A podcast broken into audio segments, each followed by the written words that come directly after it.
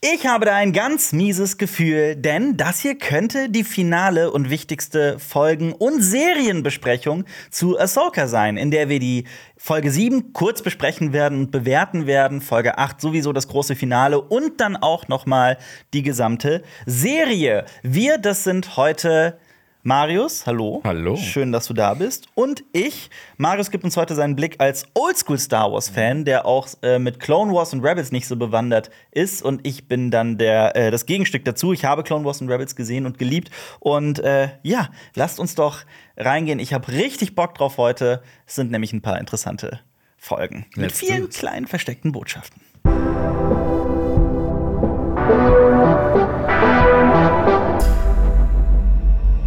Die Spoilerwarnung spare ich mir dieses Mal, das ist natürlich alles klar. Wir haben viel zu besprechen heute.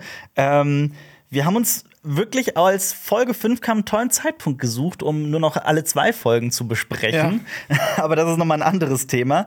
Ähm, ja, die Serie hat aber auch leider nicht so ganz das ähm, Interesse unserer Community geweckt, hatte ich das Gefühl. Also bei ein paar Leuten sehr extrem, Ja. was mich sehr gefreut hat. Und ich mag es auch sehr, hier über Ahsoka sprechen zu können und zu sprechen.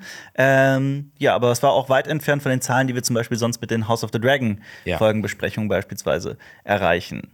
Ich glaube, da hast du eine, auch eine kleine Ermüdung, was Star Wars angeht, weil Mandalorian, ähm, die letzte Staffel hat auch nicht jeden begeistert. Mich nicht, Und Endor fand ich bisher die beste Serie. Mhm.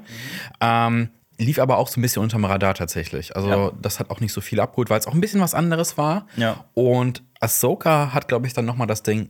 Also, wenn du jetzt Clone Wars und Rebels nicht gesehen hast. Dazu- also, das, ja. das bin ich. Und ähm, ich habe mir, äh, um mal schon was vorwegzunehmen, ein bisschen, ein bisschen einfachen Einstieg erwartet. Mhm. Ähm, weil natürlich kann ich Ahsoka, ich habe den Clone Wars Film gesehen, den ersten. Ähm, und natürlich kann ich Ahsoka dann aus ähm, den Mandalorian-Folgen. Und Mhm. habe gedacht, okay, wir gucken jetzt, was äh, Ahsoka so macht. Aber es ist ja quasi die finale Staffel von äh, Clone Wars. Nee, es ist Äh, quasi, Rebels. die, es ist quasi Rebels, Staffel Rebels. 5 von Rebels. Genau, Also fünf, genau, genau, fünf. Setzt an Ja. Rebels an und Genau. führt die Handlung genau. fort, ja. Deswegen, so ein paar Figuren waren mir natürlich neu. Ähm, Ich meine, dir wird Sabine Wren so hingeworfen. Ja, Hier, nimm sie. Da, ja, da, das ist so. Ja, ich glaube, die soll eigentlich sehr cool sein. Ich habe natürlich ein paar Sachen gehört, nachgelesen, sowas. Und ich finde, das hat man hier nicht so Ja, ihre gemerkt. künstlerische Seite kommt Ja, ein bisschen zu ja. kurz, ihr Humor. Ich persönlich, dazu kommen wir noch im Fazit. Übrigens, wenn ihr euch nur für das Fazit zur Serie interessiert, wir haben auch Timecodes. Dann könnt ihr gerne zu den jeweiligen Punkten springen, da sind wir euch überhaupt nicht böse. Ähm, ja, ich finde auch tatsächlich die Schauspielerin von Sabine ist auch noch mal so ein Thema, das wir sehr genau besprechen müssen, was so meiner Meinung nach hölzernes Schauspiel angeht. Aber äh, wie sehr überrascht es dich dann, wenn du sowas siehst wie Weltraumwale, die durch verschiedene Galaxien reisen? Ja, aber davon natürlich schon gehört. Und in Mandalorian sieht man ja auch ein bisschen was. Und Mhm. dann fragt man sich, hä, was sieht Grogu da gerade? Ja. Ähm, ja, es ist, es ist ein ganz komplett neuer Aspekt. Es wird so ein bisschen weird dadurch Star Wars. Also Mhm. es nimmt dem Ganzen so ein bisschen so dieses, die Sci-Fi-Ecke von Star Wars ein bisschen weg. Es ist schon sehr Weltraumwelt, märchenhaft. ja. Aber ich finde es jetzt nicht fehl am Platz und sowas. Auch äh, mit Magie, das ist so ein bisschen ähnlich, würde ich das vergleichen mit dem MCU, Mhm. wo du erst Mutationen hast und, und, und äh, Leute, die sich was bauen. Und dann kommt auf einmal auch noch Magie dazu. Ja. Und so, ah, es passt das jetzt noch mit Doctor Strange und sowas.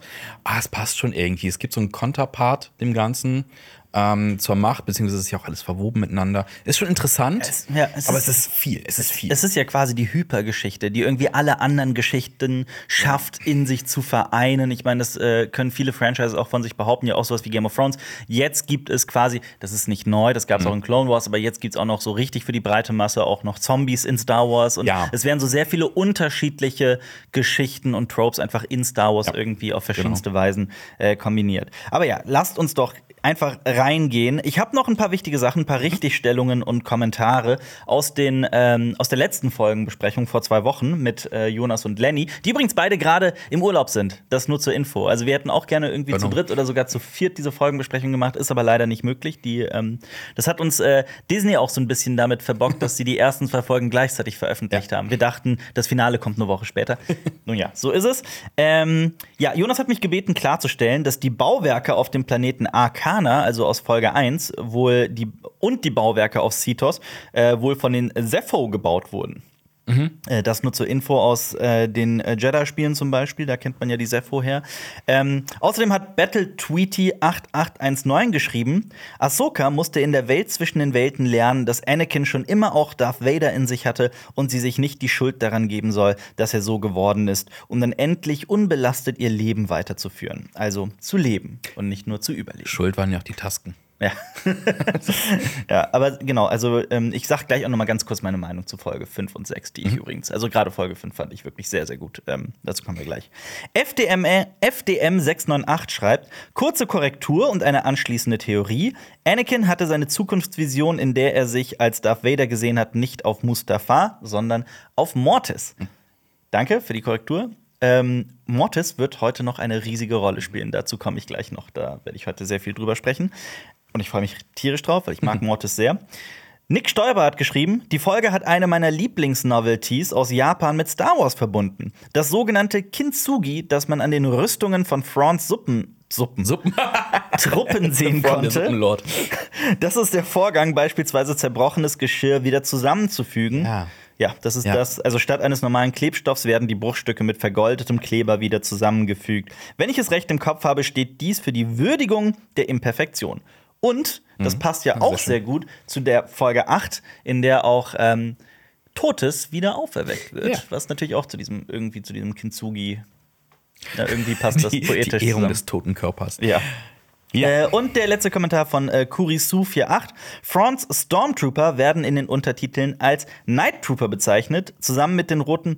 Wobei, mir fällt gerade auf, wir werden sehr genau auf diesen Kommentar eingehen noch. Ich ähm, Ja, lassen wir den mal außen vor. Also langsam wird die Fülle an Bezeichnungen für verschiedene Sturmtruppen schon ein bisschen absurd. Man muss sehr genau aufpassen, äh, wenn man jetzt hier ähm, die ganzen Lore vermischt, beziehungsweise was ist Legends, was ist aktuell, was ist da passiert. Also Es es, wird sehr verwirrend. Vielleicht, wird- vielleicht verwechseln wir auch heute was. Wie so ein Robot Chicken Sketch oder irgendwie so ein, so ein Einspieler aus Family Guy, in dem irgendwie die Autoren wirklich fieberhaft versuchen, welches Wort haben wir noch nicht mit Trooper gekreuzt? äh, Der Suppentrooper. What about the Super Trooper? Nein, das ist ein ABBA-Song. Ja, das kommt noch. sowas. Ja. Genau. Ja, aber ganz kurz, wie ich die äh, beiden Folgen 5 und 6 fand, weil das in den Kommentaren gerade der Top-Comment war, der das ähm, gefragt hatte. Ich mache das hier natürlich nur extrem kurz. Ich fand Folge 5 extrem spannend und außergewöhnlich und sauschön und habe viel Spaß damit gehabt. Auch Folge 6 hat mir großen Spaß gemacht, auch wenn so ein paar Erzählklischees dabei sind. Ich finde zum Beispiel auch, also die, die Noti, die Wesen, mit denen Ezra gelebt hat, Die Turtle Ewoks. die Turtle Ewoks, mich erinnern sie an die Haarfüße aus Ringe der Macht. Ich weiß, du hast Ringe der Macht nicht gesehen. Das Aber- ist quasi derselbe Aber Trope. fandst du die, fandst du die, weil die Haarfüße werden ja ähm, sehr kritisch aufgenommen. Ich hasse die Haarfüße, ja. Aber die Noti auch? Nee, nicht ganz so. Ich mag die Notis. ja, ich, ich mag sie auch nicht. Nee, es, ist, es mag geht. die. Ich mag die. Ich Aber, finde die ganz cute. Ja. Ähm, aber sehr Ewokig. Also es ist Ja. halt so Star Wars immer mit den, mit den armen, kleinen, süßen Figuren, die Ja. eigentlich ganz friedlich sind. Ja. wie gesagt, Hyperstory oder wie auch immer man es Ja. nennen möchte.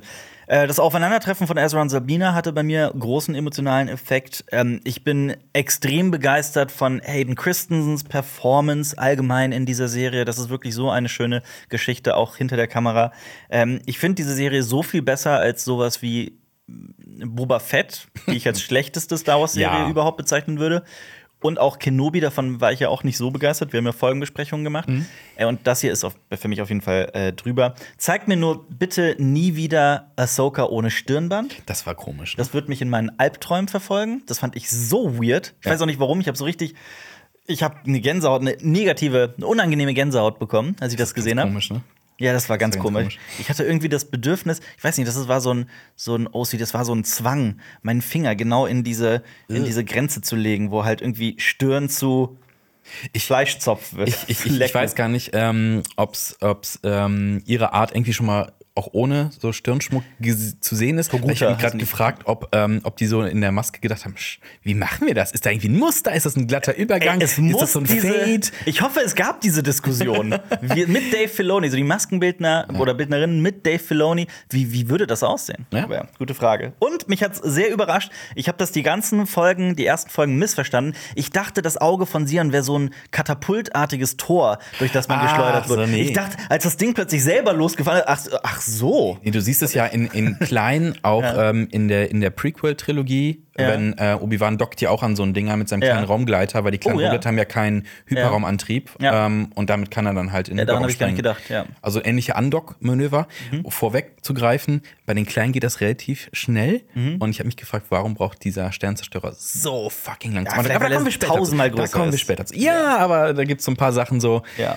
Damit der Plot funktioniert. Ja, aber ich hatte viele Fragen fürs Ende. Lass uns doch in Folge Ja. 7 reinstarten. Wo Yes. bleibt Sepp? Wo bleibt Agent Callus? Kommt er noch mal vor? Haben die Sepp jetzt wirklich nur kreiert für ein 30-sekündiges Cameo in The Mandalorian Staffel 3? Wird's mal wieder ein bisschen mehr von Chopper zu sehen geben oder von Jason Sindula? Werden noch neue Figuren auftauchen? Was ist der Plan von Balin Skull? Was hat er eigentlich? Und kriegt Captain Anok die Captain Phasma-Behandlung? Das waren alles so Fragen, die ich mir persönlich gestellt hatte.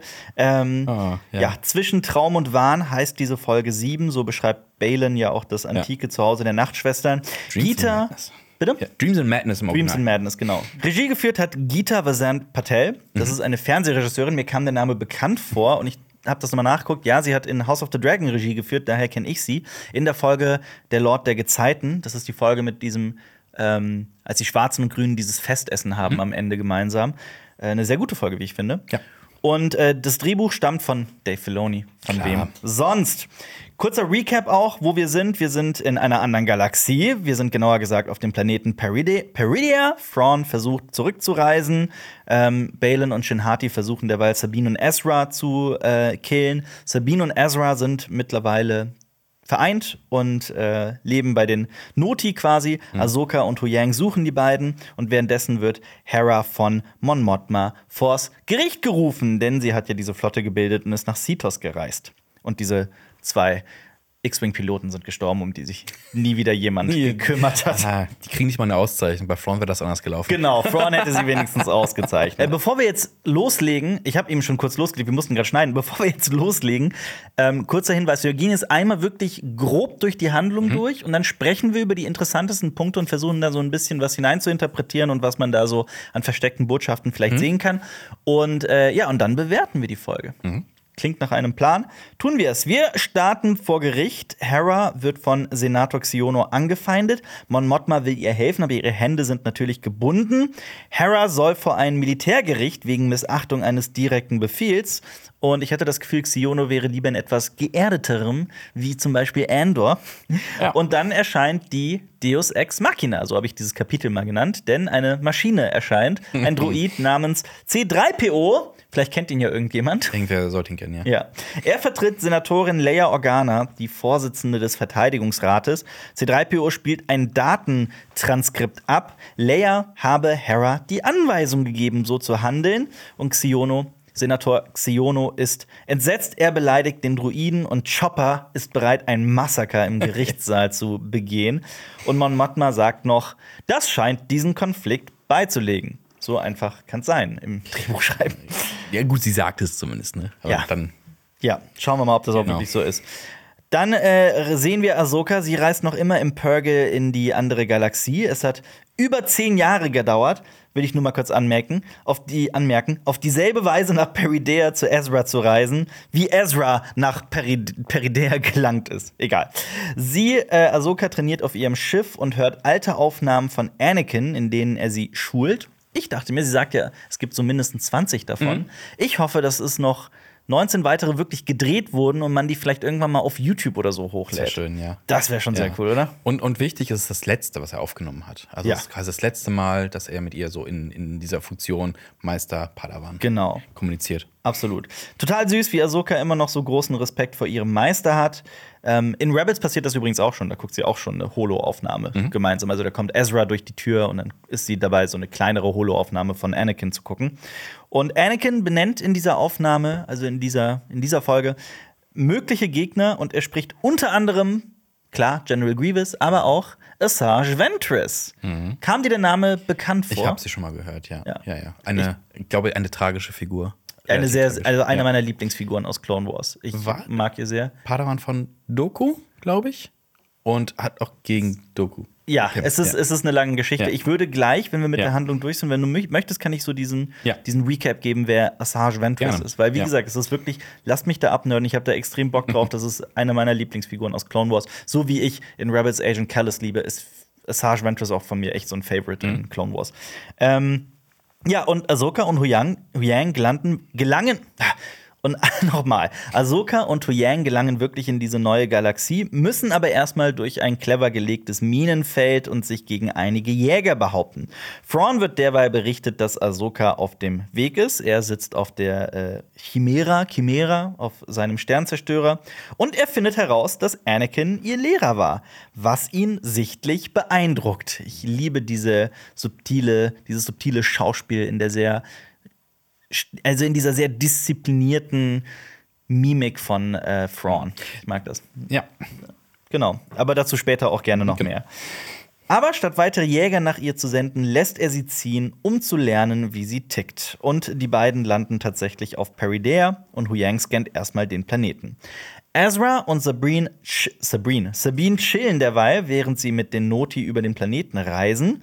Ich dachte mir so, okay, das war jetzt Sabines Plan, Ezra finden und dann so ein bisschen chillen. Ja, sie wirkt echt ein bisschen planlos gerade so. ähm, ja, ich habe das irgendwie durchgezogen, war vielleicht nicht ganz durchdacht. Äh, das kommt ja später, sagt sie. Ja, ich habe auch das Gefühl, sie verrät ihm nicht mal, was sie getan hat, um auf diesen Planeten zu kommen. Also das wäre ja ein interessanter Konflikt gewesen, dass auch Ezra mal erfährt, was Sabine da gemacht hat bei äh, äh, Balin und Shin, um halt, ne, dass sie diesen, diesen Deal eingegangen ist, um dahin zu kommen.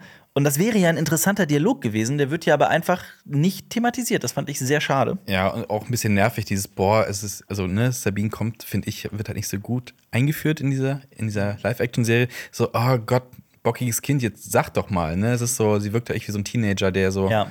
die ganzen Teenager-Probleme mitbringt. Ja, das, das entspricht allerdings auch so ein bisschen ihrem Naturell in Rebels, würde ich argumentieren. aber Aber die positiven Sachen nicht so gut. Ja, die, die vielen positiven Seiten Ja. von ihr kommen leider auch wirklich Mhm. zu kurz in der Serie, finde ich. So ihre künstlerische Ader zum Beispiel kommt hier eigentlich gar nicht vor. Gar nicht. nee. Ähm, ja, fand ich wirklich sehr schade, aber das ist ein anderes Thema.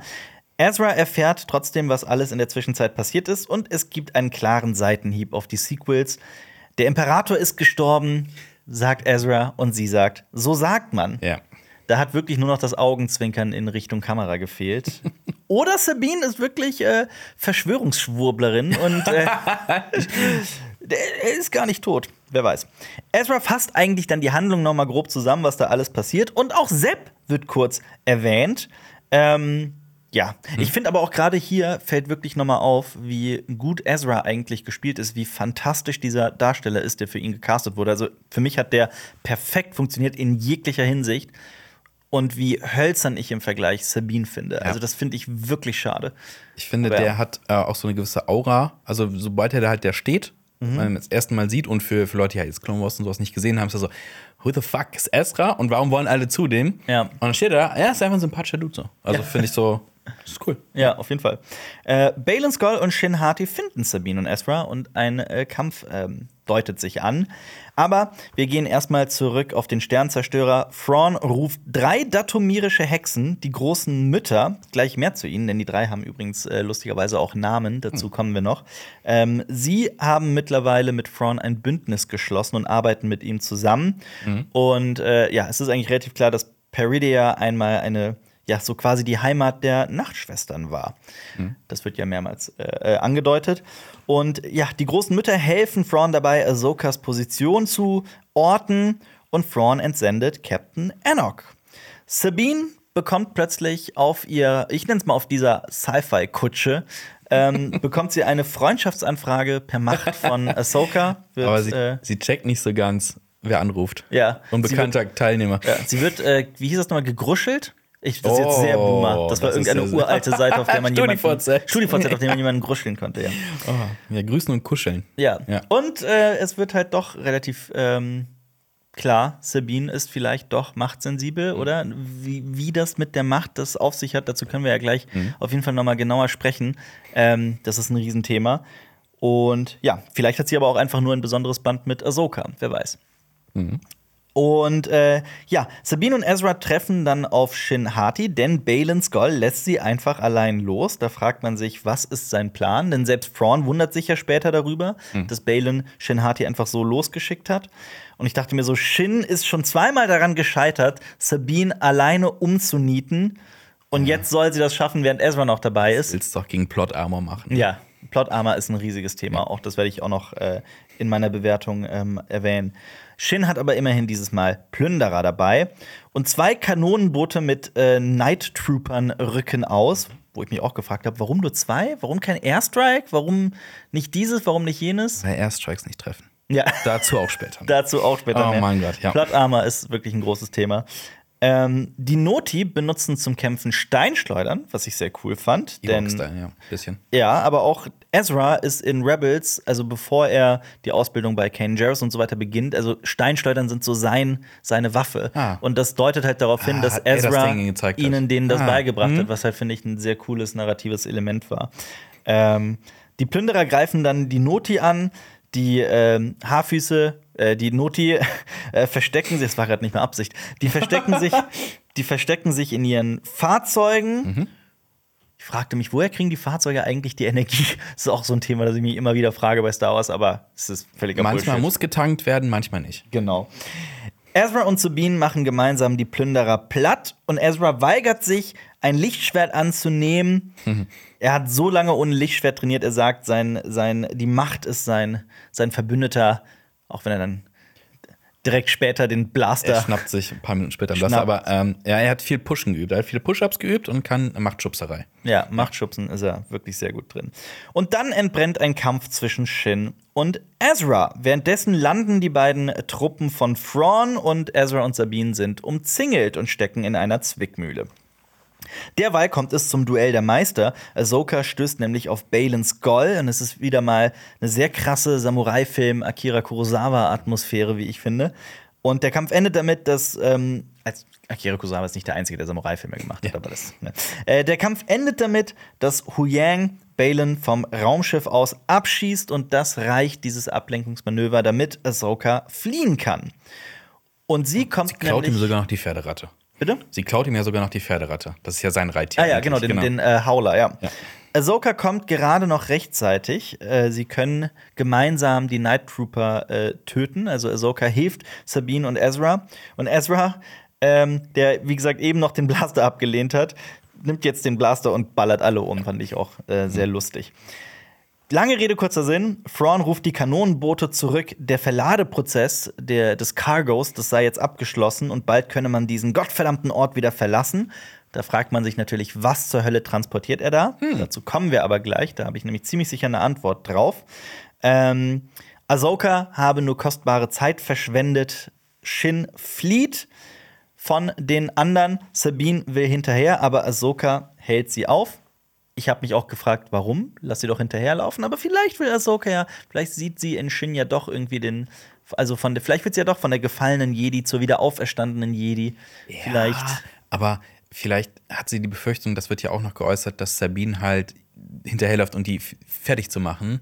Und sie will halt nicht, dass Sabine halt Zur dunklen Seite der genau, Macht, ja. zur dunklen Seite wechselt. Ja. Und gefährliches Potenzial hat sie Aber wer weiß, vielleicht ist ja auch, also das ist ja was für Staffel 2, vielleicht, vielleicht kriegt Shin ja auch noch einen extrem guten, eine gute Figurenentwicklung hin zur dunklen, äh, zur hellen Seite der Macht. Generell eine Entwicklung ganz gut. Die ist ja sehr beliebt. Also im Netz ist die ja sehr beliebt. Ich fand Ja. sie insgesamt ein bisschen boring. Ja, wirklich? Ich mag, Also sie, eher, ich mag also sie sehr. so vom, vom, vom Grundprinzip finde ich gut, aber ich finde also manchmal ihr Schauspiel so ein bisschen so, sie, die stehen auch alle so ein bisschen vorgebückt, so alle, die, der, ja, die ein bisschen, ein bisschen böse sind, immer Hände hinten verschränkt und stehen halt so ein bisschen rum und gucken halt so ein bisschen, dreht sie ihren Kopf so ein bisschen leicht wahnsinnig, so, ja, ein bisschen mehr Ausdruck Mhm. Ja. und sowas. Ich sehe den Punkt. Ja. Ja, aber es Aber da ist noch mehr drin. Aber im Gegensatz zu Sabine zum Beispiel fühlt sich das für mich an wie so eine äh, Fassade, äh, die sie aufgebaut hat. So das Gefühl hatte ich bei ihr noch viel, viel mehr als bei Sabine, wo ich es halt wirklich einfach nur ausdrucksschwach finde. Ähm, Ja. ja, Sabine ist für mich immer die Cosplay-Sabbel. ja, Ich sag ja immer Sabbel. aber ich kann das, ich kann das nachvollziehen. Ich bin wirklich, ähm, ich mag Sabine in Rebels hier schwierig. Ähm, ja, aber die Folge endet mit dieser schönen Reunion von Ahsoka, äh, Sabine und äh, Ezra. Und jetzt geht's Ja. eigentlich ab nach Hause. Ja, theoretisch. Ja. Lass uns mal langsam durchgehen. Was okay. ist, also nicht langsam, lass uns einfach in normalem Tempo. Mal durchgehen. Fangen wir da vorne an, ne? Was, äh, wie findest du das, dass C3PO Leia ersetzt? Hätte man Muss ja. Leia neu casten sollen, Nee. die agen sollen? Also, äh, ich glaube, das war eine Riesenausnahme mit Rock One, weil als Carrie Fisher gestorben ist, ähm, kam eigentlich sofort von, Disney-Seiten auch direkt aus, nein, wir werden sie nicht irgendwie im Rechner nachbauen. Ähm, und dann hat man sie halt für Rock One mit einer anderen Darstellerin ersetzt, beziehungsweise ein Face-Swapping gemacht, ne, ihr Gesicht draufgesetzt, verjüngt. Ähm, ich finde, für diesen Moment hat das gewirkt, ähm, weil es ist ja auch nicht allzu perfekt gewesen in Rogue One. Ne, es gibt Leute, die stören sich auch dran. Ich fand es okay für den Moment. Ja. War auch für mich ein Gänsehautmoment Mich hat's tatsächlich. gestört, ja. Ähm, und ich glaube, wir werden Lea wegen Carrie Fisher nicht wiedersehen. Also nicht in der Art. Also in Animationsform, Mhm. generell, wenn es um Animationsserien, Filme geht, denke ich schon. Ja.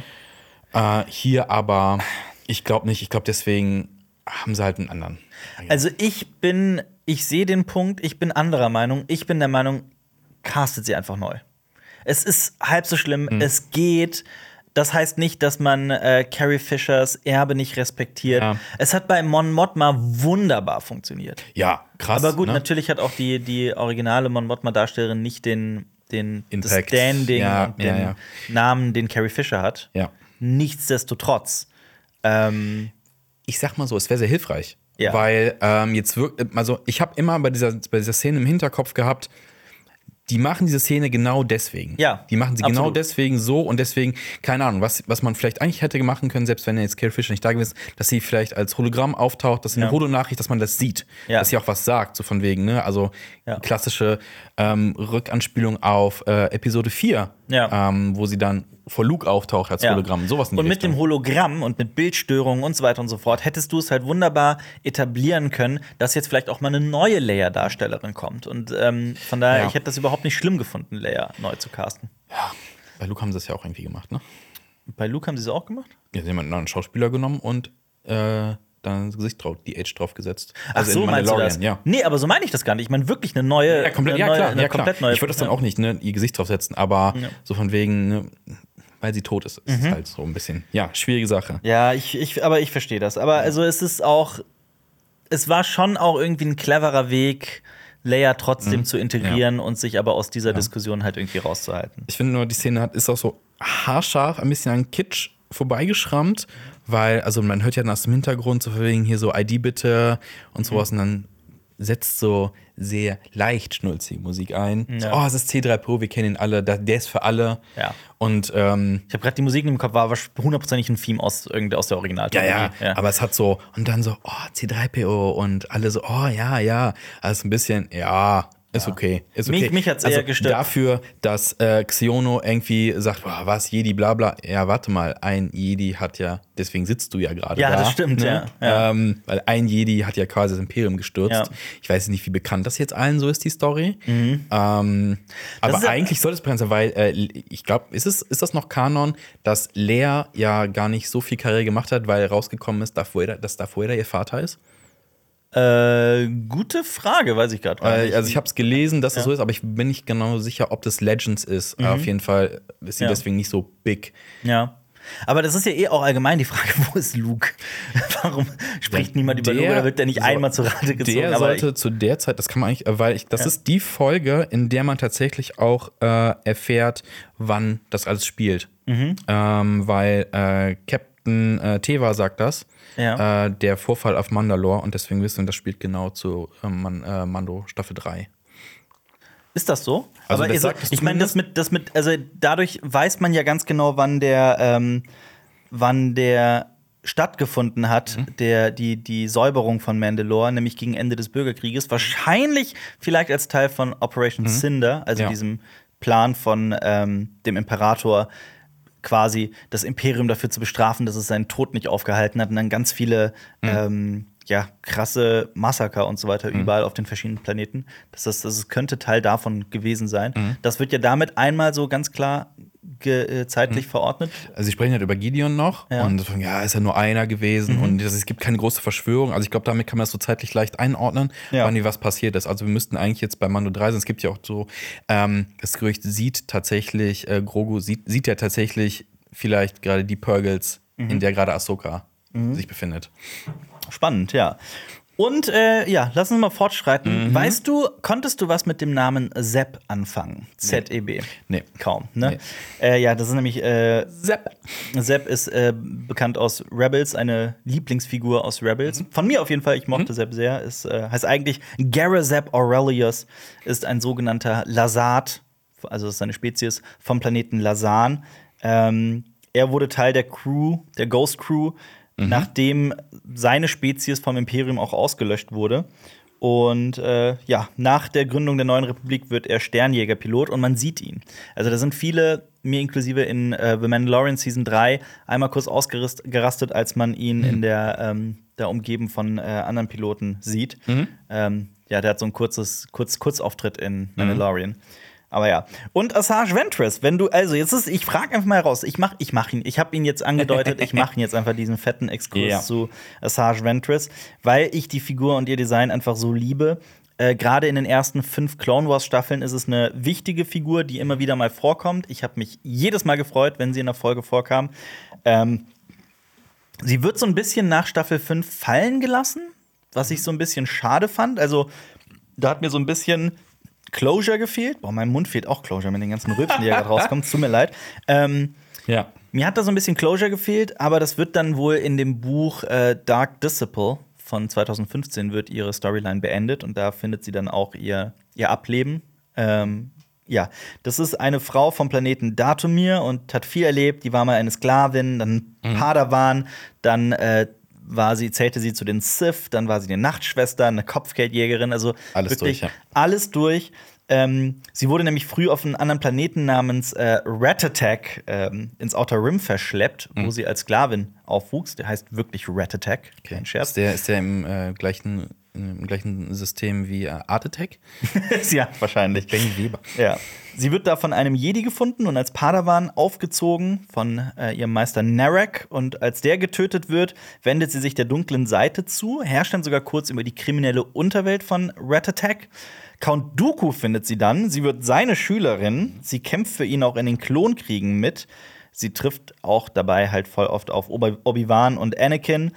Später fordert Darth Sidious von Count Dooku dann, dass er sie töten soll, verraten soll. Und äh, Dooku lässt sie dann inmitten von Gegnern zum Tod zurück. Er sagt noch, du hast, äh, du bist gescheitert, du hast mich das letzte Mal enttäuscht, du bist nicht mehr meine Schülerin und nun sollst du sterben. So einen geilen Count Dooku-Dialog. Sie überlebt aber und flieht zurück nach Datumir in ihre ursprüngliche Heimat. Und gemeinsam mit der großen Mutter Talzin, zu der wir heute auch noch kommen werden, äh, beschließen sie, Count Dooku zu töten und schleusen dafür sogar einen Spion ein, nämlich Darth Mauls Bruder, Savage Opress, der halt auch eine ziemlich krasse Figur aus Clone Wars ist. Ähm, Savage Opress, also es passiert, ich kürze gerade wirklich massiv ab. Savage Opress wendet sich auf jeden Fall gegen sie und Dooku greift die Nachtschwestern an. Ähm, Asajj kann wieder mal gerade so überleben und fortan reist sie als Kopfgeldjägerin durch die Galaxie und hilft sogar einmal Obi-Wan. Äh, dann passiert noch sehr viel in ähm, waren das Comics oder Bücher? Ich bin mir gerade nicht ganz sicher. Äh, sie verliebt sich auf jeden Fall in den Jedi-Meister Quinlan Voss, der Count Dooku töten möchte. Bei einem versuchten Attentat, also sie versuchen ein Attentat auf Count Dooku, wird Quinlan Fest aber festgenommen und von Dooku lange Zeit gefoltert. Obi-Wan und Asajj Ventress können dann zusammen Quinlan Voss retten, aber mittlerweile ist Quinlan Voss selbst zur dunklen Seite bekehrt äh, worden. Und als Dooku dann Quinlan Voss töten möchte, opfert sie sich. Und ihr Tod weist Quinlan Voss dann zurück auf die helle Seite der Macht. Und es endet damit, dass der Jedi-Rat dann sogar ihr Opfer ehrt. Und das war irgendwie dann doch ein sehr schönes Ende für ähm, äh, Asajj Ventress, die hat wirklich einmal von diesem unschuldigen Kind, von der Sklavin hin zur dunklen Seite der Macht, zum Verrat, dann zu ihre Wurzeln auszuleben auf Datumir und dann wieder zurück auf die helle Seite der Macht finden und dann sogar letzten Endes vom Jedi-Rat so geehrt zu werden. Es ist wirklich eine wunderschöne Figurenentwicklung. Ich finde diese Figur Asajj Ventress wirklich so ein bisschen unterschätzt im Auf jeden Star Wars. Fall super interessant an. Ja, ist sie. Und ich weiß nicht, ob du mal ihr Design gesehen hast, die Ja. sieht auch einfach cool aus. Ja. Ähm, von daher. Mir, ich habe mir ein paar Szenen äh, in der Recherche hier angeguckt von ihr. Ja, also wie gesagt, ich, für mich ist es jedes Mal ein Highlight, wenn sie vorkommt. Ja. Ich will noch kurz einen, einen Step zurückgehen Und zwar, ähm, nachdem die ganze Sache im Senat ja geklärt ist, mehr oder weniger, ähm, kommt ja ähm, Mothma nochmal auf äh, Hela zu und nimmt sie so beiseite, weil sie sagt, ja, ist ja alles klar. So, sie weiß halt so, eigentlich ist nicht alles klar, dass das hier alles so eher so ein ähm, netter Move von Leia war. Ein das Trick, aber gar ja. nicht stimmt, genau. Ähm, und dann sagt ja Hela noch, äh, sie fragt, ist, wie ist das Hera, mit, ja. mit mehr, äh, Hera, Hela gesagt? Hela hast du gesagt. Hera, Ja. Ähm, wie ist das mit Thrawn? Ist das sehr ernst zu nehmen? Und sie sagt dann, äh, wir sollten uns auf das Schlimmste vorbereiten und das Beste hoffen. Und dann spielt kurz eine Flöte. Mhm. Ja. Und ich dachte so, meinen die Mando damit? Wird er Thrawn killen vielleicht am Ende? Mhm. Ja. Ist das? Aber es war jetzt nicht die hundertprozentige Flöte, die immer in, in Mandalorian zu hören ist. Aber ich dachte Ja. so, ah, wäre wär vielleicht, wäre vielleicht so ein Ding, weil irgendwann, da kommen wir später auch noch zu, Mhm. dass das alles nochmal zusammengeführt werden soll. Ne? Wir müssen ja diese, wir müssen die ganzen Plots ja irgendwie, wir müssen ja irgendwie ja zu noch- den Sequels kommen. Es kommt ja noch der Film von genau, Dave Filoni. Genau, ja. der alles ja zusammenführen soll, Ja. diese Serien, außer Endor. ja. Ja, aber äh, interessante, interessante Beobachtung ist mir tatsächlich gar nicht Das ist aufgefallen. natürlich eine reine Spekulation, Ja, weil klar. Flöten kommen oft Ach vor komm, in also ich Star habe schon, Wars. ich hab schon viel verrücktere Fantheorien im äh, Internet gesehen. Ah, dass der kleine Junge, ähm, den, äh, der, ähm, äh, den, ähm, der Anakin anspricht, als er alle grillen will im Jedi-Tempel Mhm. Ja. bei den Jünglingen, äh, dass der äh, Balon ist. Das Ah. ja die Theorie. Ja, von wegen. Geil. ja. Vielleicht hatten auch noch ein paar Leute äh, ein Fragezeichen im Kopf, als sie sich gefragt haben, woher kennt denn Thrawn jetzt Anakin Skywalker so gut? Also, das ist auf jeden Fall was, was in den, in den Büchern von Timothy Zahn passiert, also auch in den, in den neueren. Da geht es ja auch darum, dass äh, die Chiss, also Thrawns Spezies, angegriffen wird von einer anderen Spezies und er nach Mitstreitern in der Galaxie sucht, um ähm, halt, äh, ne, um äh, als Hilfe. Und er trifft auf einem Planeten am Rande der Galaxie tatsächlich auf Anakin Skywalker, das ist da eine Storyline. Er hilft ihm und kriegt dafür im Gegenzug einen Schildgenerator, um den es da geht. Und später trifft er dann sogar noch mal auf Darth Vader und reist eine Weile mit ihm. Und Thrawn ist klug genug, um zu verstehen, dass Anakin und Darth Vader dieselbe Person sind. ja. Also weil er beide dann, also er trifft beide unabhängig voneinander und dann, ja. Ist ja eh so die Frage, ob dann nicht irgendwelche, ah, wo kommt denn dieser Darth Vader auf einmal her, dass dann nicht Leute so recherchieren, so, wie könnte denn das sein? Mhm. Es sind ja auch ganz viele Verschwörungstheorien in der Galaxis. Ja. Und ich habe noch ein äh, Kapitel hier zu den äh, großen Müttern. Das ist ja auch, ähm, ich weiß nicht wie, also das haben wir mittlerweile viel mitbekommen. Es gibt in Star Wars eben diese Hexen, die Hexen von Datumir, die benutzen so eine besondere Form der Machtmagie. Ich habe das auch immer wieder gesehen, dass es als Magic bezeichnet wird, aber Magic mit CK, also mit einem K hinten. Äh, die Zocker der Jedi-Spiele dürften die Hexen auch sicherlich gut kennen. Ich habe diese Hexenmagie mittlerweile in Star Wars einfach akzeptiert, aber es liegt auch daran, dass ich die Figur Marin zum Beispiel auch so sehr mag in, ähm, in, in den Jedi-Spielen. Ist das nicht auch so I I Icor, Ichio oder sowas? Dieses Zeug, es gibt auf Datumir halt dieses grüne, Ja. Mhm. grüne Zeug. Ich glaube, es gibt es nur auf Datumir. Und das hat diese Klinge draus gemacht, von der wir Ja. in der nächsten Folge auch noch mehr erfahren werden. Ich habe keine Ahnung, wie das heißt, um ehrlich ich zu habe es sein. nachgeguckt, so, Ja. aus was ist die Klinge eigentlich? Und dann gibt Ichor, Icor, I-C-O-H-O-R. I-C-H-O-R. Ja. Ikor. Ik- Ich habe es ehrlich gesagt noch nie gehört. Ja. Kann sein. Ja. Ähm, ich habe dann noch rausgefunden mit ein bisschen Recherche, dass diese, bei, dass diese drei äh, großen Mütter bei Thrawn Namen haben, die heißen. Oh Gott, jetzt wird's ganz. Das sind wirklich komplizierte Namen. Ich weiß nicht, ob ich sie auf Englisch oder Deutsch aussprechen soll. Beide. Actropaw, Lachesis und Clofaw. Clofau. Clofau. Das sind äh, ganz klare Anspielungen an die Schicksalsgöttinnen aus der griechischen Mythologie, die sogenannten Moiren. Ähm, die heißen nämlich Kloto, Lachesis und Atropos, also wirklich sehr ähnlich. Beim Wort Moiren sollten auch einige Star Wars-Fans oder vor allem halt ähm, Clone Wars und Rebels-Fans ähm, aufhorchen, aber dazu kommen wir gleich noch in Folge 8. Ähm, ja, und wie fandest du diese Folge? Oder, oder ich frage mal so, hast du noch ganz wichtige äh, ähm, Fun Facts, Sachen zur Lore, die du noch erwähnen möchtest in Folge 7? Ja, ich habe mich ein bisschen gefragt ähm, bei der Reise in den, in den Space-Wahlen, in den Purgles. Ähm, generell, weil dann wird ja gesagt, ah, ich merke, dass wir ankommen, äh, weil wir langsamer werden. Ich habe gesagt, okay, wie ist das eigentlich, äh, Hyperraum und Geschwindigkeiten? Und ich habe mal ein bisschen nachgeguckt. Nice. Und erstmal so, Hyperraum ist erstmal eine alternative Dimension. Ähm, in der sich Objekte oder halt Burgles, Spacewale, vielleicht auch noch andere Wesen, mit Überlichtgeschwindigkeit bewegen können. Ähm, diese Welten, diese Dimensionen sind nicht ganz losgelöst von uns, weshalb du halt gut berechnen musst, wie du da durchfliegst, weil sonst kannst du crashen mit Sachen in Mhm. der Galaxis. Ähm, ne, es wird halt genau, okay. genau berechnet, beziehungsweise wenn du dann stoppst, crashst Also du halt eventuell in den Planeten rein, was halt Han Solo auch schon sagt in der Originaltrilogie. Okay, lass mal kurz mal Ja. In, so wie ich das verstehe, zusammenfassen. Also, ich weiß, dass es vier Dimensionen gibt, Raumzeit. Also, Ja. bei Raum gibt es halt drei X, Y, Z Ja. in jeweils drei verschiedene Richtungen. Ja. Die vierte Dimension ist quasi die Zeit. Ja, sagt man so, ne? Sagt Ähm, man so. Ich weiß, ich habe auch kein, ich bin auch kein Wissenschaftler, ich bin kein Physiker, ich habe keine zur Ahnung. Stringtheorie, Ja. dass hier mehrere äh, Parallelsachen, Ja. ne, also man muss das ja immer, da gibt es ja diese Erklärung, jemand, der nur eine 2D-Welt kennen würde, kann sich keine 3D-Welt vorstellen. Wir können uns halt halt keine weitere Dimension vorstellen. Und wir aber es Hyperraum theoretisch möglich. Wir wollen hier kein gefährliches Halbwissen machen, aber es könnte so sein. Deswegen heißt es auch Theorie. Äh, auf jeden Fall wird damit quasi ein Tor geöffnet in diese Dimension, in der dann durchfliegst. Also, ähm, und wie du da durchfliegen kannst, ähm, das kommt auf deinen Antrieb an. Und das wird in Klassen angegeben, wie dein äh, Hyperraumantrieb ist. Und je kleiner die Zahl, desto schneller ist es. Der Millennium Falcon von Han Solo hat zum Beispiel die Klasse 0,5 und äh, ist damit extrem schnell. Die Rogue Shadow aus Force Unleashed ist ebenfalls genauso schnell.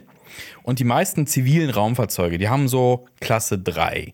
Das Militär hat dann so Klasse 2 und 1. Ein Sternzerstörer ist zum Beispiel Klasse 2. Klasse 1 ist eher selten. Und noch ein Fun Fact: der TIE Advanced von Darth Vader, der hat Klasse 4. Ist also relativ langsam. Ja. Und jetzt noch kurz die zwei schnellsten Schiffe, die ich gefunden habe, ist die Jabita. Das ist ein lebendes Schiff ähm, von äh, Planeten Sonoma Sekt und das hat Anakin Skywalker äh, gehört. Und ähm, soweit ich das richtig ähm, erfahren habe, muss man dazu quasi Saat besorgen mit mehreren Leuten und dann wird dieses Schiff Ja. geboren. Krass. Also ein Und- lebendes Schiff. Ja, genau. Das wurde aber ähm, quasi nach der Geburt dieses Raumschiffs wurde es leider relativ schnell zerstört. Hätte aber die Geschwindigkeit 0,4. Krass. Und dann das nächste Schiff, äh, was auch 0,4 ist die, Das war aber Legends, ne? ja, ich glaube schon, ja, Äh, ist die Besolik, der Besolik Angriffsjäger. Der wurde gebaut von Mandal Motors. Und Okay. zwar 40 Jahre nach der Schlacht von Yavin auf Mandalore entwickelt. Äh, genau. Also die Geschwindigkeit ist variabel innerhalb äh, des Hyperraums und abhängig von deinem Schiff. Spannend. Okay. Wie fandst du die Folge? Also in Punkten ausgedrückt habe ich der jetzt mal 6 von 10 gegeben. Also ich habe generell versucht bei dieser Serie ähm, darauf zu achten, dass ich da nicht zu viel rummeckere, weil äh, es halt riesen Lore vorher gibt mit den, mit den mit Rebels und Clone Wars und sowas. Und dass man da so ein bisschen äh, natürlich als, ich sag mal, Außenstehender so ein bisschen verzeihender sein muss mit der Kritik, weil man weiß nicht genau, vielleicht hat es alles eine Bedeutung und sowas. Insgesamt ähm, fand ich diese Folge aber doch ganz okay, wesentlich besser als was davor ist, weil viele Sachen für mich als Außenstehender äh, geklärt worden ist. Das mit Ezra ist und endlich mehr von diesem ominösen Front zu sehen ist und wie er agiert und sowas. Ja. Ähm, geht schon eher, eher zur Sache. Ja. Ähm, deswegen 6 von 10 Punkten bei mir. Bei mir auch. Ich finde auch nach zwei eher sehr guten Folgen hat die für mich einen äh, Durchhänger. Viele Momente, die mich gestört haben. Auch einer, in dem ich mich gefragt habe, ist es nicht wieder mal typisch, dass der Gegner mehrere perfekte Gelegenheiten hat, unsere Helden zu töten, aber es aus irgendeinem Grund nicht tut? Zum einen, weil er behauptet, es wäre klüger. Ich finde eh, dass Franz Genie ähm, in den Filoni-Sachen immer so sehr behauptet ist, aber nie Ja. wirklich so ist. Ähm, Ja. oder auch Shin, die sich von einem Warte von Ezra stoppen lässt. Das sind alles so Momente, die Ja, mich das echt, war so ein bisschen ach, comichaft. die mich echt also, Genug Zeit, damit Ahsoka auch kommen kann. Ähm, das ist für mich dann alles so ein bisschen sehr erzwungen geschrieben.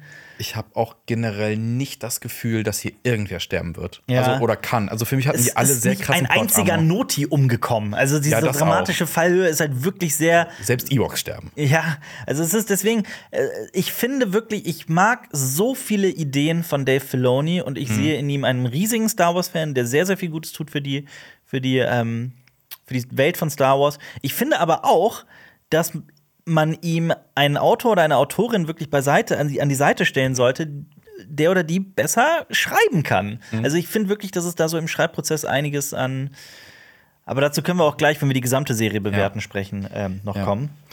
Ich fand noch ganz cool, dass es hier so an ein, zwei kleine verdeckte, neben C3PO noch ein paar verdeckte Sachen auf die Originaltrilogie gab. Also kann man zumindest so sehen, wenn äh, äh, Sabbel Ja. Ezra erzählt so, was jetzt passiert ist in den letzten zehn Jahren. Ähm, hat mich so ein bisschen erinnert an die ähm, Szene, als Han Solo aus dem Carbonit befreit wird und er es kaum glauben kann. Ja. Luke ist ein Jedi? Ja. Sind denn alle äh, größenwahnsinnig geworden und sowas? Ja. Und äh, das hat mich so ein bisschen erinnert, dass so, oh mein Gott, was ist alles passiert? Ich kann es kaum glauben, dass Ja. die Leute so eine Entwicklung durchgemacht haben. Ja. Ich, ich frage mich auch, warum man so wenig von Peri Peridia sieht und warum sich diese Galaxis, diese Galaxie so wenig anders anfühlt als die eigentliche Galaxis. Ich habe mich so tierisch gefreut auf den Sprung in die andere Galaxie und war dann doch sehr enttäuscht, dass es eigentlich wirklich nur so ein random Planet ist, der sehr uninteressant wirkt. Das fand ich sehr schade. Ja.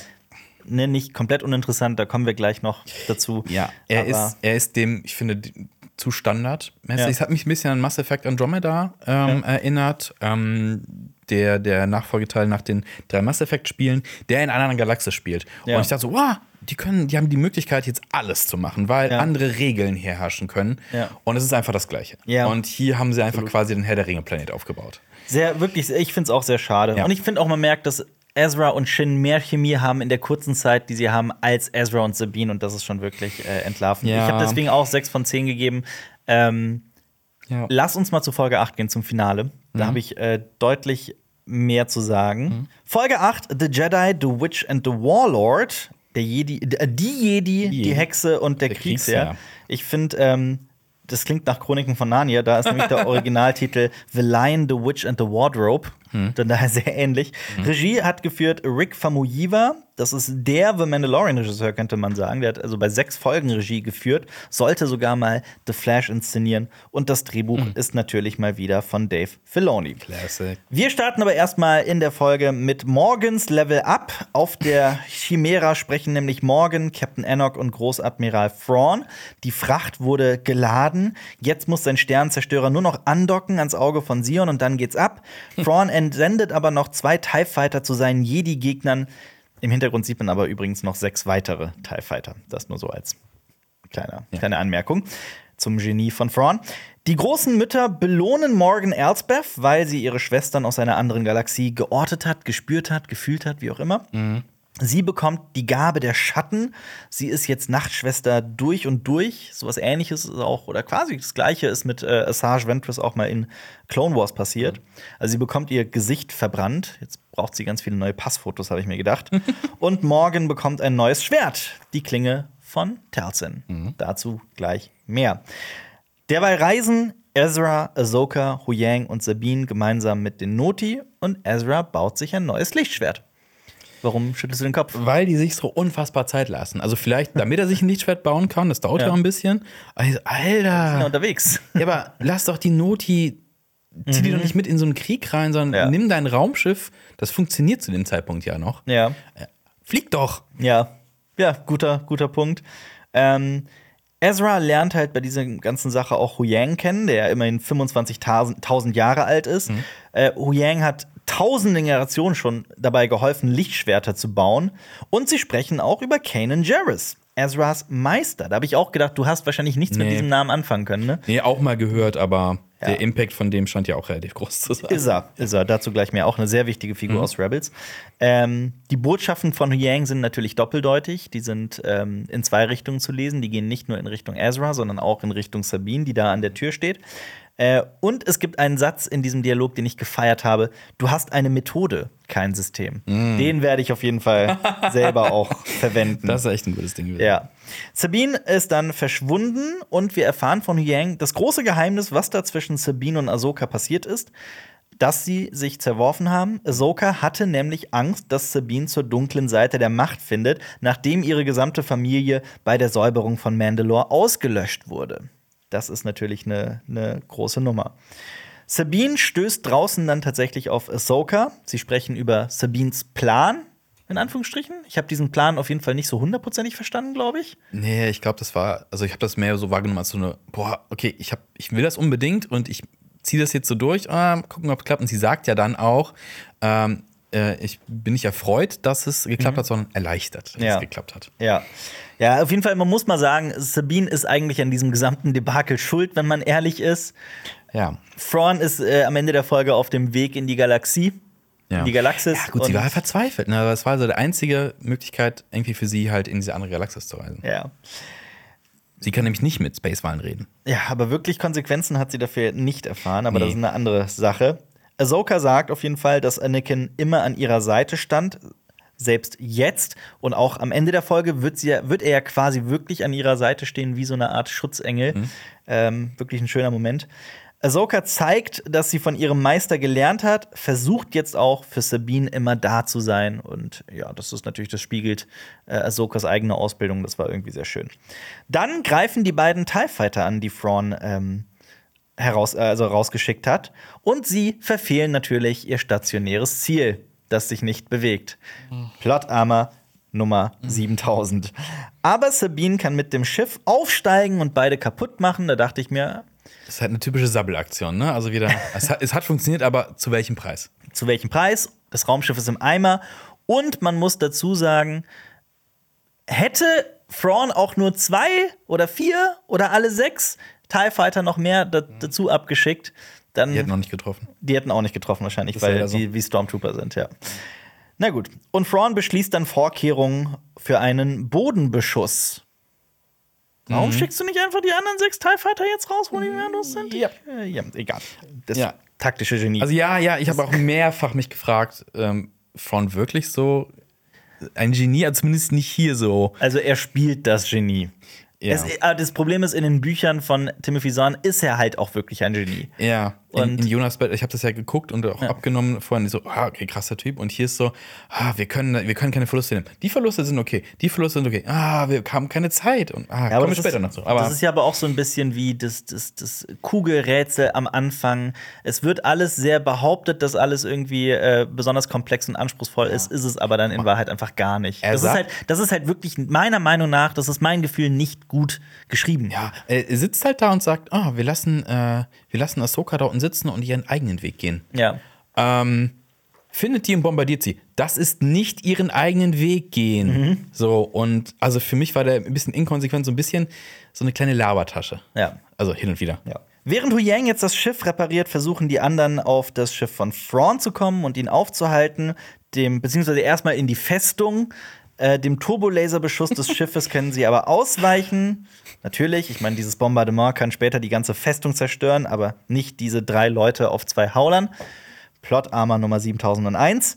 Und sie gelangen dann in die Festung. In der Festung machen sie eine Gruppe von Night Troopern fertig, aber dann Oh, ja. kommen die großen Mütter und wecken die Soldaten wieder auf. Wir hören verzerrte Geigen und Star Wars Zombies stehen auf.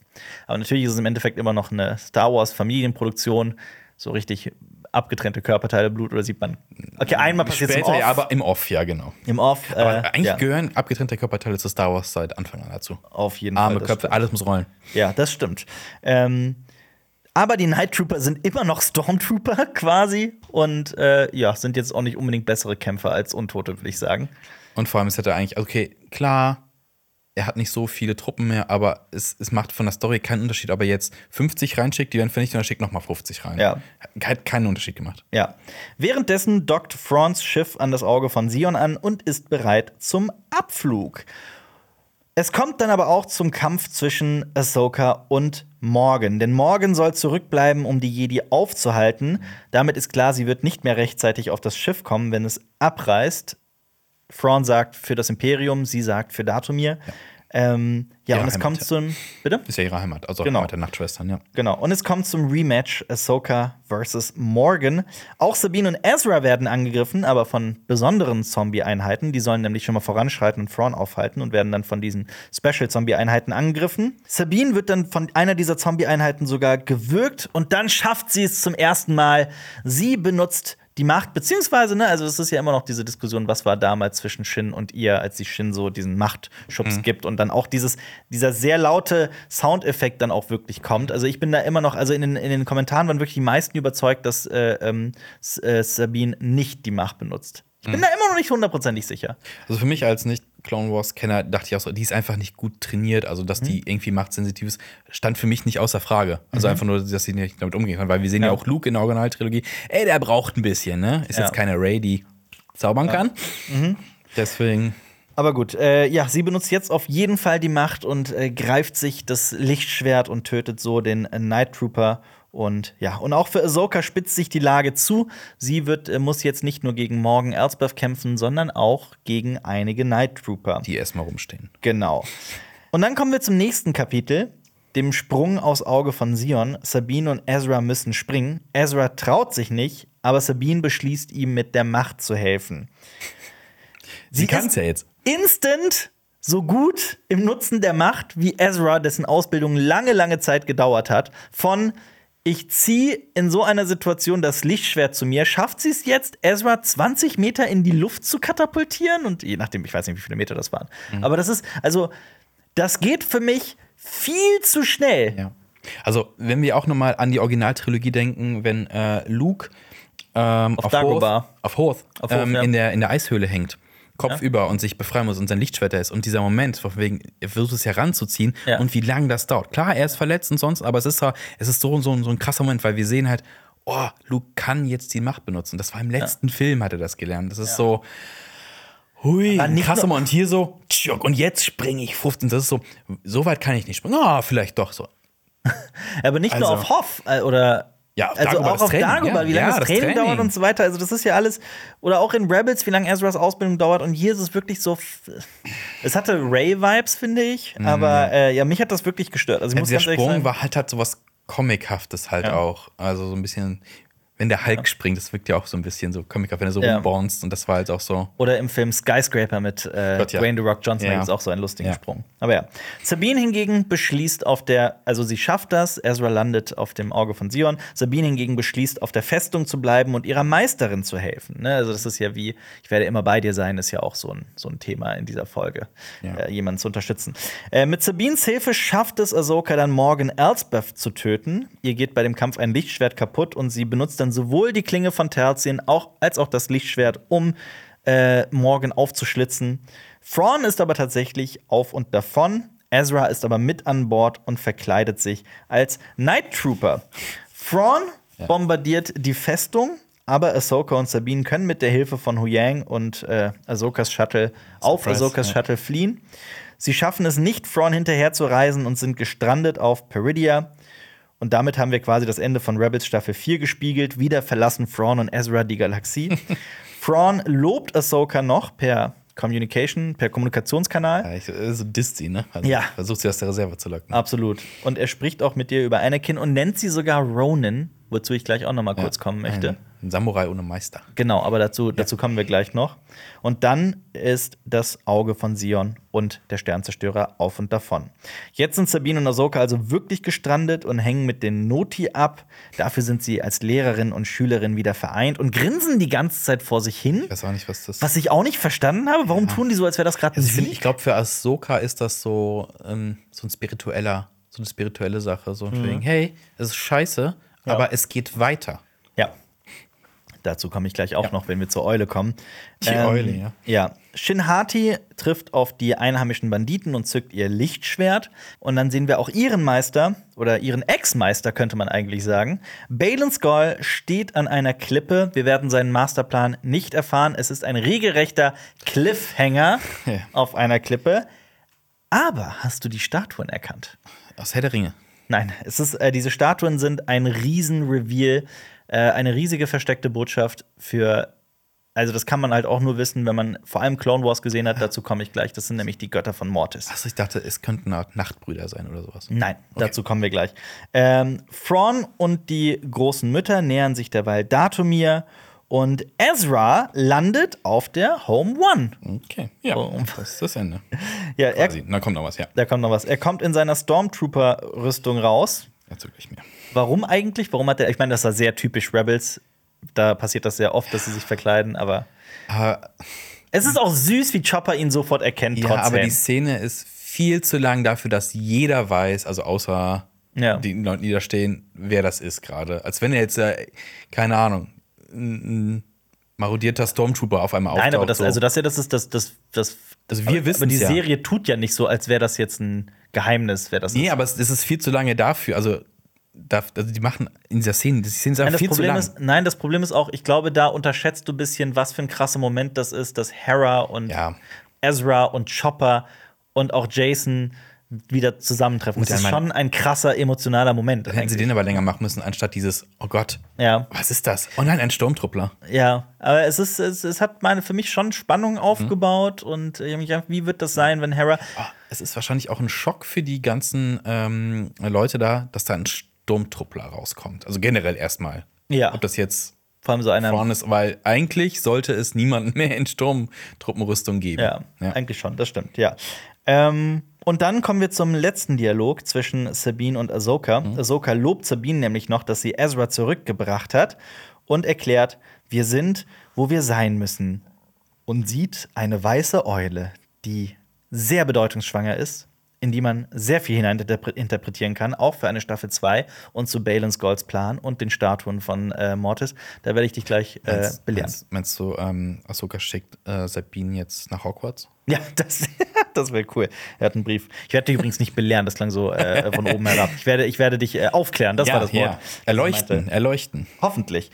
Ähm, Sabine berichtet dann noch, dass sie etwas fühlt. Es wird wohl Anakins Präsenz sein, weil auch die beiden haben sich in äh, Rebels mal getroffen. Ah. Und vielleicht ist es dann das letzte Mal, also wir sehen Anakins Präsenz, vielleicht ist es das letzte Mal, dass Ahsoka und ihr Meister sich treffen, sehen, fühlen, wie auch immer. Aber auch sehr interessant, äh, jetzt, das ist ja ein Machtgeist diesmal und nicht weder Hologramm noch Ja. in, in dieser äh, Zwischenwelt. Ja. Ähm, dass Machtgeister halt auch in andere Galaxien kommen können. So, Ja. dass die halt überall sein können. Das Ja, ist die schon Welt krass. zwischen den Welten, die verbindet alles Ja. über die Grenzen ist, von Raum ist, und Zeit hinweg. Das heißt, Machtgeister könnten auch jetzt und hier auftauchen. Theoretisch ja. Ja. Absolut. Anakin, ja. zeig dich. Und in den Credits läuft dann noch extrem berührende Musik. Ähm, klang für mich wie so ein Theme aus Rebels, Mhm. war schwer einzuordnen, aber ich fand die Musik wirklich sehr schön und sehr abwechslungsreich. Aber ja, Ja. Ähm, das war die Folge. Ja. Anmerkungen. Ja, Anmerkung. Ja. Also ich habe oder was reden wir über die Lore mal so ein bisschen. Mhm. Es gibt eine sehr einleuchtende wahrscheinliche Theorie, was zum Beispiel in dieser Fracht ist. Aus dieser Fracht wird ja ein Riesengeheimnis gemacht. Also meine Theorie dazu ist, das hat irgendwas mit der Wiederauferstehung des Imperators zu tun, weil es ja generell in dieser Folge auch viel um Untote geht. geht. Und ähm, die Sith hatten ja auch so einen Auferstehungszauber. Ähm, und es sieht ja auch so ein bisschen aus wie Särge. Hat mich am Ende so ein bisschen an äh, Indiana Jones erinnert. Die Szene, wenn die Bundeslade Ja. ins Lager kommt. Absolut. Und also für mich hat das irgendwas mit diesem Projekt zu tun, an dem Gideon hat auch mitgearbeitet hat. Also die ganzen Klonprozesse und Wiederauferstehung und Seelentransfer. Das geht schon sehr in die richtige Richtung. Also, das ist eine Theorie, die ich persönlich für sehr einleuchtend finde, dass da tote Nachtschwestern drin liegen. Da gibt es verschiedene Gründe dafür. Mhm. Okay, ja. Also, es könnte sein, dass, äh, also das würde Sinn ergeben, warum sie Datumir an, ansteuern. Mhm. Ähm, diese Kisten sind halt auch wirklich genau in der Größe, wo halt so eine Person reinpasst. Ähm, das würde erklären, warum die großen Mütter Thrawn helfen, weil sie, ne, also das würde das sehr, sehr gut erklären. Äh, es geht auch kurz bevor sie über die Fracht reden, auch um Katakomben, also als Morgan, Elsbeth und Thrawn einmal über die Fracht sprechen. Äh, also vielleicht baut sich da Thrawn gerade eine Nachtschwestern-Zombie-Armee Armee auf, auf ja. in irgendeiner Form. Ich hatte mich am Anfang eh gefragt, ähm, als wir Thrawn gesehen haben und die Nachtschwestern, warum sind die dem so ergeben? Und Ezra sagt in der Folge äh, zu Sabine, ähm, was so ein bisschen passiert ist. Und da sagt er, er hat die erweckt. Und gut, die Frage ist, wie hat er das gemacht? Ähm, aber das hat für mich so erklärt, weshalb die dem halt so dankbar sind, weil, okay, er hat einen Sternzerstörer, was macht er eigentlich die ganze Zeit da? Er kann ja überall hinfliegen eigentlich, Ja. wahrscheinlich. Ähm, aber es hat für mich so ein bisschen erklärt, weshalb die dem so hörig sind und dem so viele Gefallen tun. Ähm, wahrscheinlich hat sie erweckt und hat ihnen gesagt, ey, ich bringe euch zurück auf, äh, auf Datumir. Ja. Und da könnt ihr quasi vielleicht auch euch einen weiteren Jedi rechnen oder kriegt einen großen Platz im Du neuen glaubst, Imperium, sowas. Thrawn hat die großen Mütter erweckt? Also es sagt Ezra so, also Ezra kann es Ja. ja. nicht 100% wissen, aber so, ja, bla bla, da hat sich der niedergelassen und hat die erweckt. Okay. Beziehungs und so, vielleicht waren die alle in so einer Art Stasis. Ja, weil das sowas. könnte auch sein, dass diese Fracht vielleicht gar keine Särge sind oder Kisten oder sowas, sondern so, so Stasis-Pots. Ja. Stasis ist ja so ein, so ein Zustand, in dem man Ja. quasi am Leben gehalten wird oder in so einem gewissen Zustand Ja. der Nichtverwesung, ähm, der Konservierung, wie auch immer man das nennen möchte. Kann sein, wer weiß. Ja. Was ist Frons Plan? Wir, Ja. Schauen wir mal. Aber wo wir bei den großen Müttern sind, Telzin ist ja auch wirklich so ein, so ein Name, der hier äh, explizit fällt. Das ist Ja. ein Name, der in Clone Wars wirklich sehr oft vorkommt, aber auch in Rebels und auch in Comics und Büchern. Ähm, sie ist halt einfach eine besonders mächtige Nachtschwester von Datomir. Sie führt auch ein Schwert. Das wird diese Klinge von Telzin sein, nehme ich an. Ja, das ist sie, die. f- ja, sie führt die auch einmal in einem Duell gegen Mace Windu Genau. sogar. Ähm, ja, sie hat halt auch in Clone Wars schon äh, Truppen wiederbelebt, um äh, als Datumir von General Grievous angegriffen wird. Also Star Wars Zombies ist halt auch einfach keine neue Sache und auch in den Legends, dazu kommen wir gleich, gibt's halt auch die, die Death Mhm. Diverse. Troopers. Ja, und diverse Versionen davon. Absolut. Genau. Kurz noch zu dem äh, Schwert. Ich fand das Geräusch, als dieses Schwert Mhm. auftaucht, das war mega. Also generell in dieser Folge gab es richtig geile Sounds zu hören. Ja. Ähm, hat mir sehr gut gefallen. Ich fand, ähm, ich habe mir das animierte Schwert nochmal angeguckt. Mhm. Fand ich cooler. Ja. Ähm, hier fand ich diese, das flammt ja so, ne, durch dieses, durch diese Magie, durch dieses Ikor, wie es immer heißt. Ja. Ähm, das sah so ein bisschen mh, low aus, fand Mhm. ich. Das hätte ein bisschen cooler sein können. Aber der, das Geräusch war geil. Ja. Und der Griff sah ganz cool aus. Ja, aber cool. Ich habe das auch gerade nochmal nachguckt. Tatsächlich, also diese einfach dieser, dieser alles, was so grün ist Mhm. bei der Magie von den von den äh, Nachtschwestern nennt man Ichor. Ichor. Das wusste ich auch nicht. Magical Ichor. Äh, Nur ja, auf Datumir anscheinend. Absolut, ja. Ja, nee, äh, Talzin ist auf jeden Fall auch wirklich eine coole Figur aus Clone Wars, wie ich äh, finde. Ähm, ich mochte allgemein all diese Storylines. Möchtest du wissen, wer, wo wir bei Rabbits sind, was wer Kanan Jarrus ist? Ja, ein paar Infos über den ganz Ein- cool. Also der Meister von Ezra. Ezra, quasi ein großer Name. Kanan Jarrus heißt aber eigentlich Caleb Doom. Doom. Caleb äh, Doom, ja. Okay. Und ähm, das ist dieser gut aussehende Jedi mit dem Kinnbart, würde ich mal sagen. Ähm, er überlebte als Padawan, also er hatte die Meisterin Depa Bilaba, die sieht man auch in Episode 1, also die gab es auch in Live-Action-Version. er überlebte als Padawan die Order 66 und tauchte als Frachterpilot ab und nannte sich dann auch in seiner, ne, in seinem im, also versteckend nannte er sich Kanan Jarrus. Und äh, unter diesem Namen schloss er sich dann später auch der Ghost Crew an. Und sie lebten auf Lowfall, das imperial regiert wurde, um auch das Imperium immer wieder zu äh, anzugreifen. Und dort lernen sie halt den jungen Ezra kennen mit seiner Steinschleuder. Und äh, ja, Ezra wird Teil der Crew. Das ist alles äh, sehr intensiv, sehr ausführlich wird das in Rebels Staffel 1 erzählt.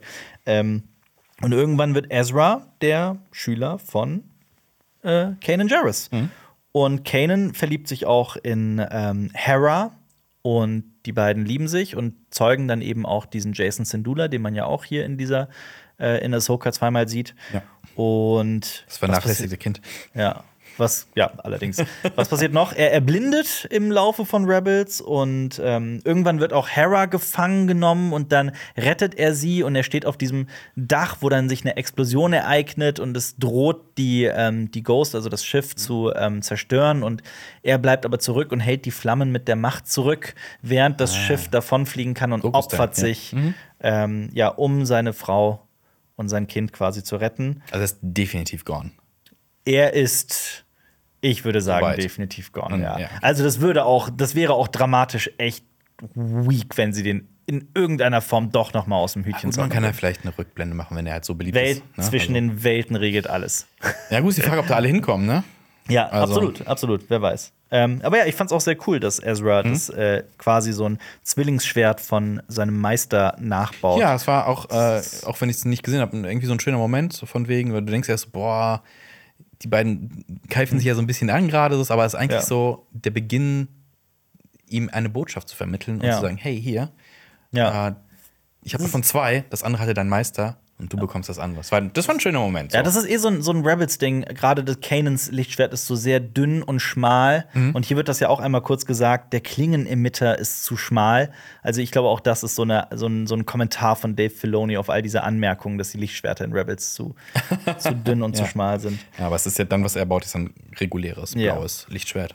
Aber ja, aber lass uns mal zu äh, den Night Troopern kommen, den Star Wars Zombies. Auch Marok war ja so eine Schöpfung und ich finde, das geht so sehr in die Richtung von frühem Zombie-Film. Also irgendwann in den 60ern kam ja George A. Romero daher, der Vater der Zombies, und der hat daraus so ein sehr ähm, wissenschaftliches Ding gemacht. Heute verknüpft man ja mit Zombies gerne mal den Zombie-Virus. Das ist irgendwie mal ein Virus oder ein Bakterium oder Voodoo. oder Pilz. Genau. Das, Ja, genau. aber heute, ist, Voodoo, heute ist ja modern. Ja, genau. Voodoo Voodoo ist wäre dann oldschool. sowas. Genau, Voodoo Oldschool wäre jetzt wieder sowas in die Ja, Richtung. und ja. das geht halt voll in die Richtung.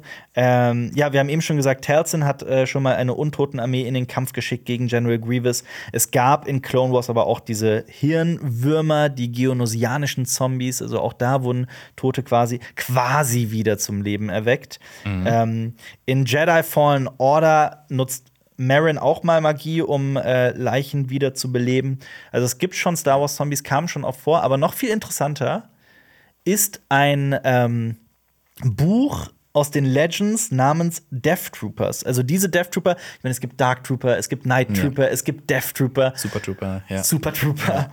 Die darf man jetzt nicht mit anderen äh, äh, Death Troopern verwechseln. Im Ja. Buch Death Trooper geht's wirklich, also da geht's eigentlich um die Insassen eines imperialen äh, Gefangenentransporters, Aha. die stoßen auf einen gestrandeten Sternzerstörer Äh, und gehen genau. darauf und finden darauf. Vektor. Ja, und die Ja. finden darauf Stormtrooper-Zombies. Mhm. Ähm, die Sith haben nämlich äh, vor Jahrtausenden schon ähm, experimentiert damit, ein Virus zu erschaffen, der Tote wieder zum Leben erweckt. Also die wollten damit eigentlich Unsterblichkeit äh, erlangen. Ähm, und Darth Vader hat dann an diesem Virus weiter forschen lassen, nämlich auf diesem Sternzerstörer. Und das. Projekt ist schiefgegangen. Biowaffenprojekt äh, I71A, auch Ja. genannt Schwarzrotte. Wir haben schon mal, Lenny hat halt schon mal, ich kannte das auch so, ich konnte das direkt auch einordnen. Ich habe das Buch selber nie gelesen. Mhm. Äh, Lenny hat das gelesen und liebt das und erzählt mir immer wieder davon. Und äh, deswegen. Auch interessant, ähm, in so klassischen Zombie-Geschichten sind ja Zombies, sage ich mal, schon Individuen. Und äh, anscheinend ist es jetzt bei dieser, bei dieser Schwarzrotte, so bei diesem äh, Virus, dass die ein Kollektivbewusstsein haben. Ja. Und das ist ja, äh, das bringt ja so ein bisschen Star Trek ähm, ein bisschen mit rein, wo die Borg auch so ein Kollektivbewusstsein haben. Und hier sind es halt so Untote. Ja. Ähm, genau. Und es gab halt das nicht nur in Virusform, sondern die Sith hatten auch einen Zauber. Ähm, und das war ähm, Dathgar Grausch. Und der Zauber hieß, oh Gott, Saivionka Hoyakut. Spannend. Okay, das ist so ein uralter Zauber, mit dem der halt auch schon Ja. Untot beschworen konnte. Also interessant auch, dass Sith halt auch diese Ja. Magie benutzen. Ja. Ich habe ja noch versprochen, über, äh, kurz über das Thema Ronin Mhm. zu reden. Mit dem Wort Ronin hat Dave Filoni die Samurai-Film-Anspielung wirklich auf die Spitze getrieben. Ja. Ähm, ich habe es nochmal genau nachgeschlagen. Also Ronin, ja, du hast es eben schon gesagt, das sind herrenlose Samurai zwischen dem 12. und 19. Jahrhundert in Japan, also über eine sehr lange Zeitspanne auch. Ronin wurde man, wenn man von seinem Herrn verstoßen wurde, wenn der Herr verstarb oder wenn man aus welchen Gründen auch immer von seinem Amt enthoben wurde.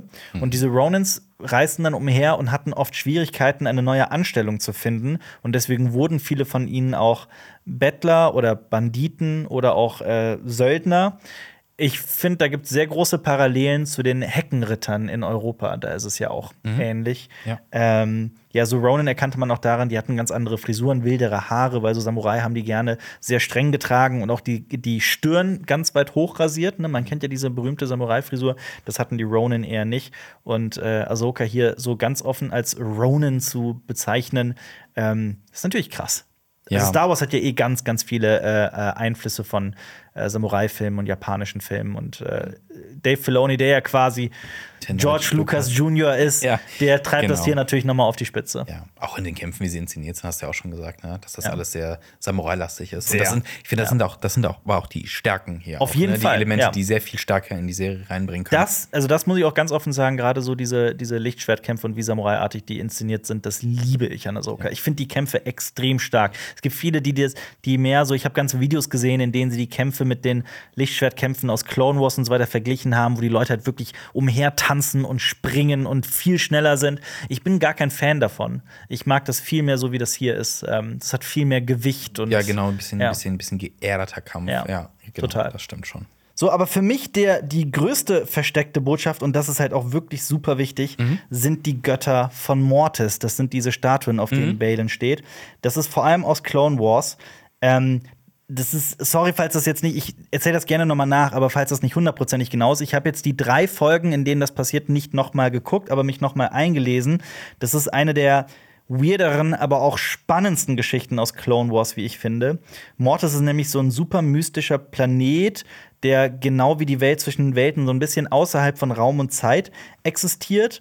Äh, Anakin, Obi-Wan und Ahsoka, also die drei, reisen nach Mortis, weil sie da ein antikes Jedi-Signal aufgreifen. Mhm. In Wahrheit hat aber ein Gott von Mortis ähm, dieses Signal ausgesendet, um Anakin zu rufen, um herauszufinden, ob er wirklich der Auserwählte ist.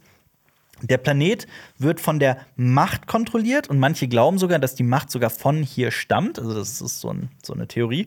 Ähm, auf Mortis leben nämlich die sogenannten Machtwächter. Die mhm. einen, die Wächter der Macht.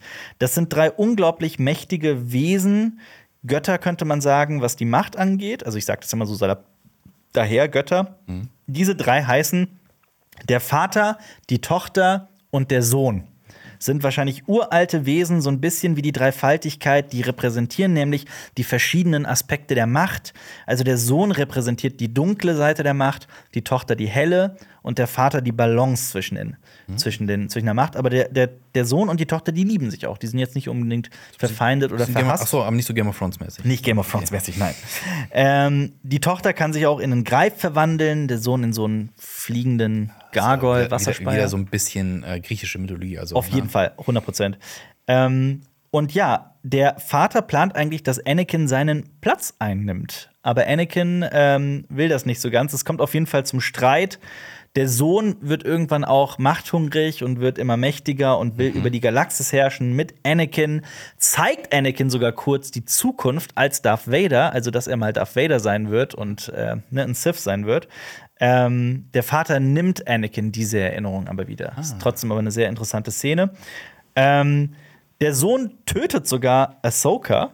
Das passiert wirklich. Ahsoka stirbt sogar. Ich glaube, im Laufe ihres Lebens stirbt Ahsoka irgendwie dreimal oder so. Auch. Ähm, beim Versuch, seinen Vater zu töten, tötet der Sohn aber aus Versehen seine Schwester und verliert dabei seine gesamte Macht. Und kurz vor ihrem Tod schafft es Anakin, glaube ich, sogar irgendwie die, den Lebensgeist von der Tochter in Ahsoka zu ähm, transportieren, zu transferieren ja, und wild. rettet sie dadurch. Es ist wirklich super drei sehr wilde Folgen, das stimmt auch. Ähm, letzten Endes tötet sich der Vater selbst, um seinen Sohn zu stoppen damit Anakin die Macht ins Gleichgewicht bringen kann. Anakin tötet dann den Sohn und es ist natürlich eine sehr poetische Geschichte. Irgendwo ja. repräsentieren der Sohn und die Tochter ja auch Anakin und Ahsoka. Und jetzt könnte man fragen, okay, interessante Triple-Folge, aber warum sieht man diese Götter jetzt da auf Peridia unter Balen Skull? Das ist eine gute Frage. Also es wird sicherlich kein Zufall sein. Mhm. Spannend ist auf jeden Fall, dass Balen Skull da bei den Statuen steht. Man sieht drei Statuen, den Vater und den Sohn. Mhm. Und die dritte Statue, die halt wahrscheinlich die Tochter sein soll, diese Statue ist zerstört. Mhm. Aber, jetzt kommen wir nämlich zu dieser Eule. Die Tochter ist dann in Form von dieser Eule bei Ahsoka. Ähm, also erstmal die Eule, es gibt in, der, in den Animationsserien hat Ahsoka immer diese Eule als Begleiter. Das ist ein sogenannter Konvor, eine Star Wars Eule, ähm, und hat halt auch einen Namen, nämlich äh, Morai. Und man vermutet, dass Morai vielleicht die Tochter ist oder ein eine Begleiterin der Tochter. Mhm. Also Morai, diese Eule, könnte halt auch durch die Welt zwischen den Welten gereist sein. Vielleicht ist die Eule ja das Symbol für Ahsoka. Du hast es ja eben diesen spirituellen Aspekt genannt. Mhm. Vielleicht ist es ja genau das, das Zeichen für Ahsoka, dass sie da halt genau richtig ist. Ähm, ja, es gibt in den Legends auch übrigens auch noch eine Mutter. Das ist nochmal ein komplett anderes Thema. Abeloth, ja, das will ich jetzt hier gar nicht aufreißen. Mhm. Aber also in irgendeiner Form nehme ich an, dass es um die einen, um die Machtwächter gehen wird mhm. in ähm, ja. Er blickt ja ähm, dann auch in die, in, die, in die Ferne mhm. und man sieht ja sowas aufleuchten. Ja. Äh, erst habe ich gedacht, ist es der zerstörte Tempel? Nee, ist es nicht. Es leuchtet ja zu krass. Ja. Ich dachte, ist es Sauron? äh, aber irgendwas ist ja da. Und ähm, das ist auch ein bisschen wegzugreifen. Was wird mit diesem Plot passieren? Mhm. Der Darsteller ist ja leider verstorben. Ja. Was Ray werden Stevenson. sie tun? Was ja. werden sie tun? Und das ist, ich finde, das ist für Ey, mich eine der spannendsten Fragen. Shin Hati hat zwei so äh, wundervolle, berührende Posts gemacht, unter dem der gesamte äh, Cast auch äh, geantwortet. Mhm. Das ist so traurig, dass Ray Stevenson von uns gegangen ist. Balin Skull ist für mich eine der absoluten Highlights dieser, ähm, ja. Weil auch er grau ist. Er ist, nicht, er ist ja grau eher, äh, statt halt so einfach nur stumpf böse. Schwarz-Weiß, ja, Genau. ja. Weiß, man- und inter ja. super interessant. Okay, wie, ähm, wie hat uns das äh, gefallen? Erzähl. Ah, ich fand es von der Inszenierung ganz cool. Ich habe mich ein paar äh, Fragen gestellt. Äh, ich habe mir ein paar Fragen gestellt. Wieso wird äh, das Auge von Sion nicht im All angedockt? Warum fliegt der Sternzerstörer nicht hoch und dockt da an? Um, weil Bodenangriff ja, dann das abhauen. Ja. Lass das oben andocken, das habe ich mich gefragt. Plot Armor fand ich ganz furchtbar. Ja. Also Sternzerstörer, das muss man auch mal kurz sagen. Äh, in der Originaltrilogie haben wir gesagt, oh Gott, Sternzerstörer, absolute Bedrohung. Und die verkacken es die ganze Zeit. Sternzerstörer rammen sich irgendwie da gegenseitig, stürzen ab oder sonst irgendwas. Ich möchte mal irgendwo was sehen, wo Sternzerstörer wirklich eine krasse Bedrohung sind. Hier auch, die schießen mit ihren fetten Geschützen auf diese Pferderatten und Ja. nichts drin. Und die, sind, die haben ja einen Weg. Also du hast ja ein bestimmtes Fenster, wo die hinreiten können. Ja. Schieß dahin. Ja. Also das fand ich schlecht, das fand ich äh, doof. Aber insgesamt ähm, habe ich der Folge tatsächlich sieben von zehn Punkten gegeben, also ein bisschen besser als die davor, weil es halt so ein bisschen vorwärts geht. Und es hatte echt schöne Bilder, wenn ähm, der Sternzerstörer äh, vor- auf Datumir, also vor Datumir auftaucht. Es ist super schön inszeniert. Die Geräusche der, der Untoten fand ich richtig geil. Mhm. Ähm, das Geräusch des Schwerts, wie gesagt, fand ich mega. Das Sounddesign war toll. Ähm, ja, aber Plot Armor und Ja. das mit der Macht fand ich ein bisschen langweilig.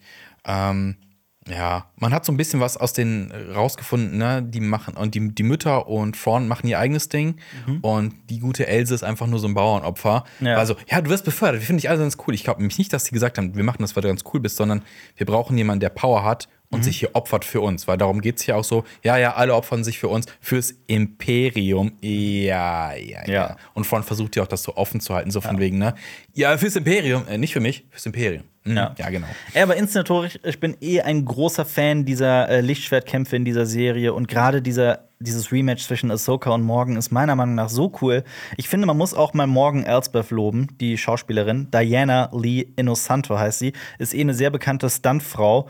Und Fun Fact: Bruce Lee war ihr Partneronkel. Ach, krass. Kleiner Fun Fact. Aber ja.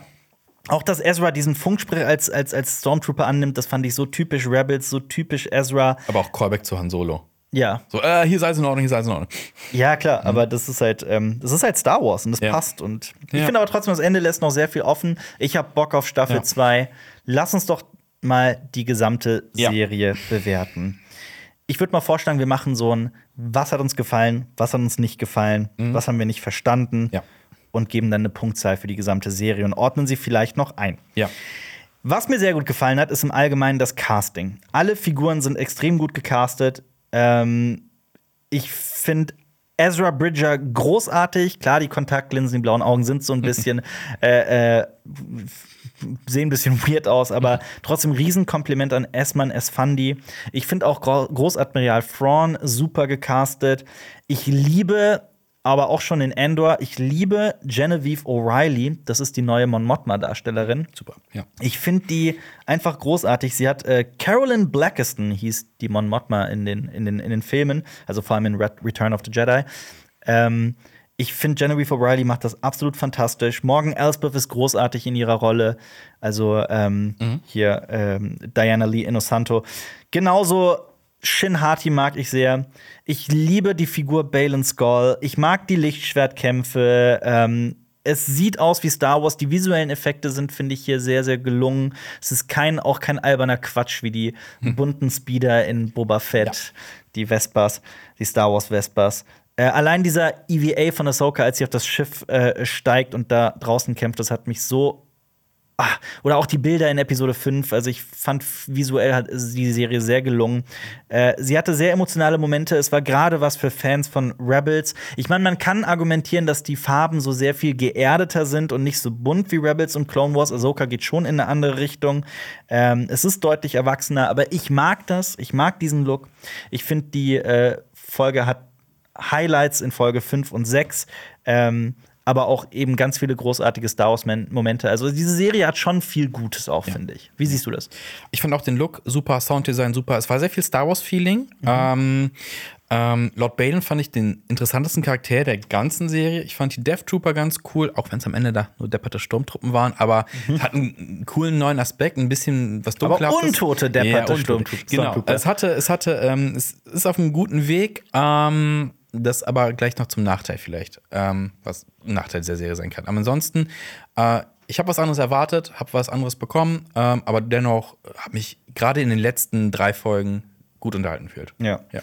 Aber kommen wir zu den Sachen, die mir persönlich oder die uns nicht gefallen haben. Ich würde zum Beispiel sagen, dass die Serie durchaus keinen starken Start hatte. Also die Suche nach der Karte fand ich, fand ich so ein bisschen, also dieses Kugelrätsel fand ich albern. Ähm, ich finde auch, dass die dramatische Fallhöhe einfach ein bisschen zu niedrig ist teilweise. Also zum Beispiel die beiden X-Wing-Piloten, die da gestorben sind, die werden kein einziges Mal aufgeru äh, äh, noch mal irgendwie angesprochen. Äh, es ist nicht ein Noti gestorben in der gesamten Schlacht. Ähm, Sabine wird von einem Lichtschwert durchbohrt, durch den Bauch und ist eine Folge später schon wieder am Rumhüpfen. Also, das ist alles so. Der Plot-Armor ist einfach.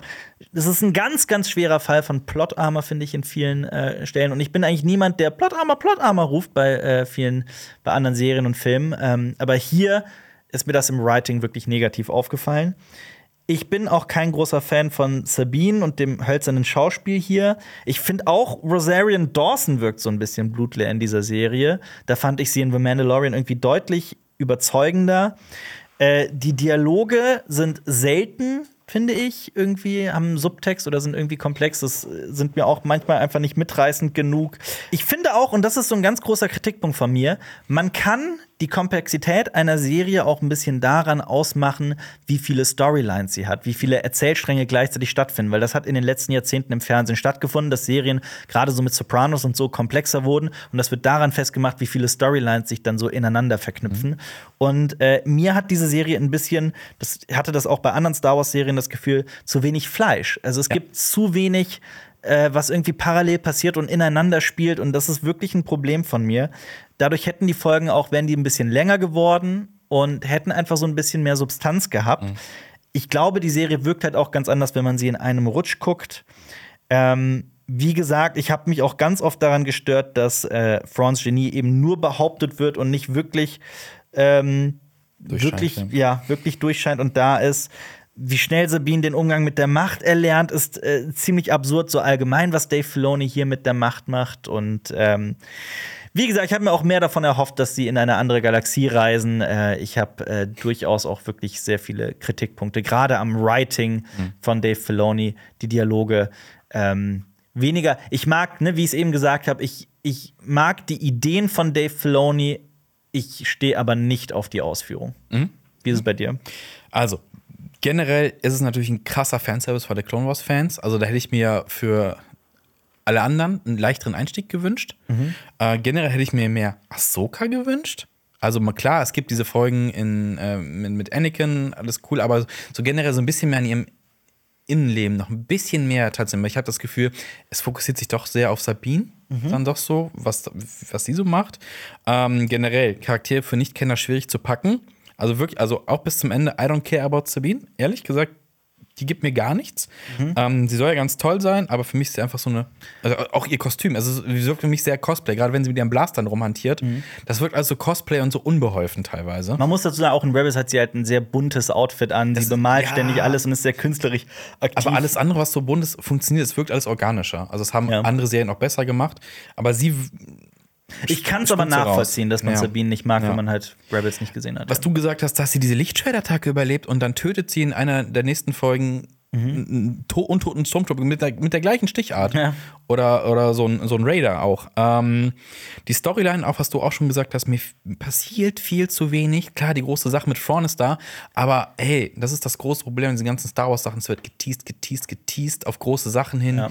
Ähm, wie jetzt auch das, was Balon da spürt und sowas. Wir wissen nichts, was da ist. Ich glaube wirklich, mit so ein, zwei Erzählsträngen mehr innerhalb von Ahsoka, das hätte dem Ganzen mehr Die hätten den schon viel früher trennen müssen von der Gruppe, dass der schon erforscht und das alles parallel laufen wir Ja. mehr wissen für die nächste Staffel.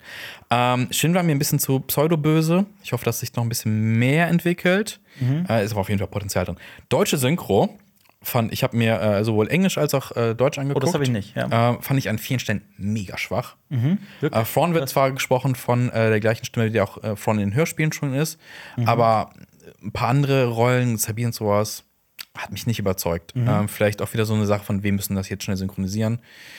Ja. Ist ja bei vielen Serien so. Ähm, und die andere Galaxie hätte keine andere Galaxie sein müssen, ganz ehrlich nicht. Und Sturmtruppen dumm wie eh und je. Natürlich. Fand ich. Aber das ist nicht. Star Wars, das ja, muss es eigentlich aber sein. so dumm? Ja. Also ich hatte nie das Gefühl, dass hier irgendwer. Also, die überleben alle. Das war mir von Anfang an irgendwie klar. Als Mhm. die alle zusammen waren, aus der Gruppe stirbt hier niemand. Ja. Niemand. Das fand ich schade. Ja.